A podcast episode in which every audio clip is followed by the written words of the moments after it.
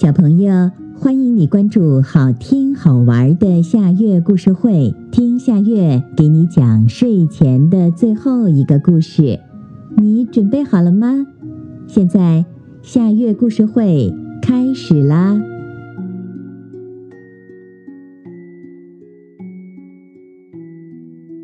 乌鸦大婶的广播。清晨，乌鸦大婶准时站在森林里最高的那棵松树上，呱呱呱地开始了广播。她的声音并不好听，甚至还有点刺耳。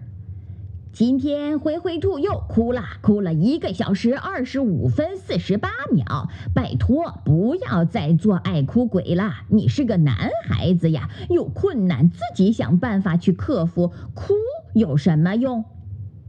灰灰兔又气又羞，仰着脑袋看着乌鸦大婶儿，低声地说：“我没哭，你别乱说，别乱说嘛。”最后几个字已经脱了哭腔。“你没有哭，是我乱说的，你还不承认？怕你不认账，我录了音，要不要播放给大家听听？”乌鸦大婶可一点儿也不顾及他的面子。别播！求求你别播了！灰灰兔泱泱的离开了。乌鸦大婶继续广播：“野猪先生真的很懒，前天晚上六点半上床睡觉，一直睡到昨天中午十二点还没起床。野猪太太让他起来干活，他还跟他吵了一架，真的很不像话。有这样的丈夫，有这样的父亲吗？”我在此提出严厉批评。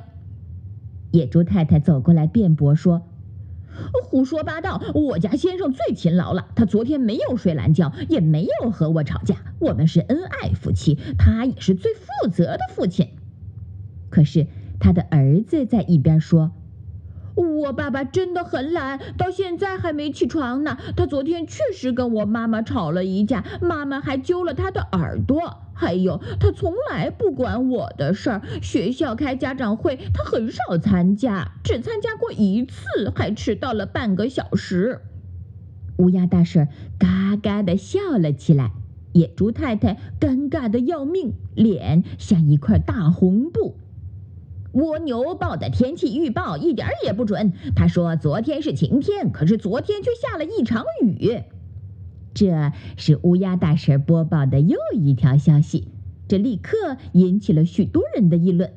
公鸡先生一边咳嗽一边抱怨说：“听了他的天气预报，昨天我出门没带伞，害我淋成了一只落汤鸡。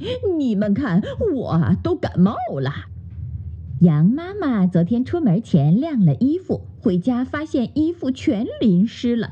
到现在，她的孩子还躲在被子里，因为衣服还没晾干呢。蜗牛把脑袋缩进了壳里，恨不得有个地缝可以钻进去。灰灰兔、野猪先生、蜗牛，还有其他被点过名的动物，在一起开了个会。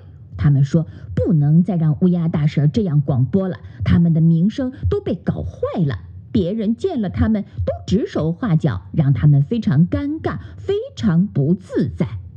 他们去找狮王告了状，狮王其实也不满意乌鸦大婶的广播。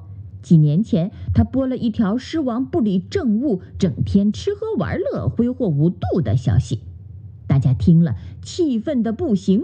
排成队到狮王家门口抗议，最后狮王做了检讨，还哭了鼻子，并且保证会改正错误，大家才原谅了他。所以狮王对乌鸦大婶一直是有意见的。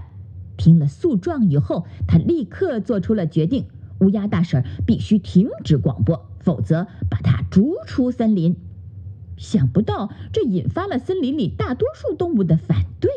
狮王慌了，他怕大家又来自己家门口抗议，只好说：“既然大家都喜欢听乌鸦大婶的广播，那就不要听。他爱播就让他播吧。哎，不愿听的就把耳朵塞起来。”动物们听了都拍巴掌。现在乌鸦大婶仍然每天清晨六点整就开始广播。呱呱呱！乌鸦大婶儿开始广播啦。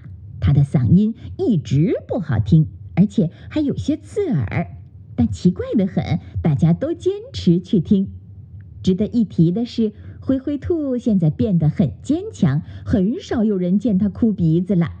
它曾经用棉花塞过三天耳朵，但是后来悄悄地拿掉了。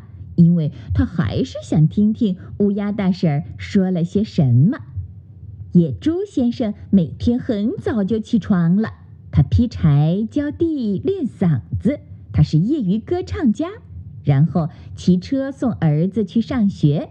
野猪太太夸奖说：“我家先生现在变得这么勤快，真的要感谢乌鸦大婶的广播。”蜗牛苦读了许多专业书籍，刻苦钻研技术。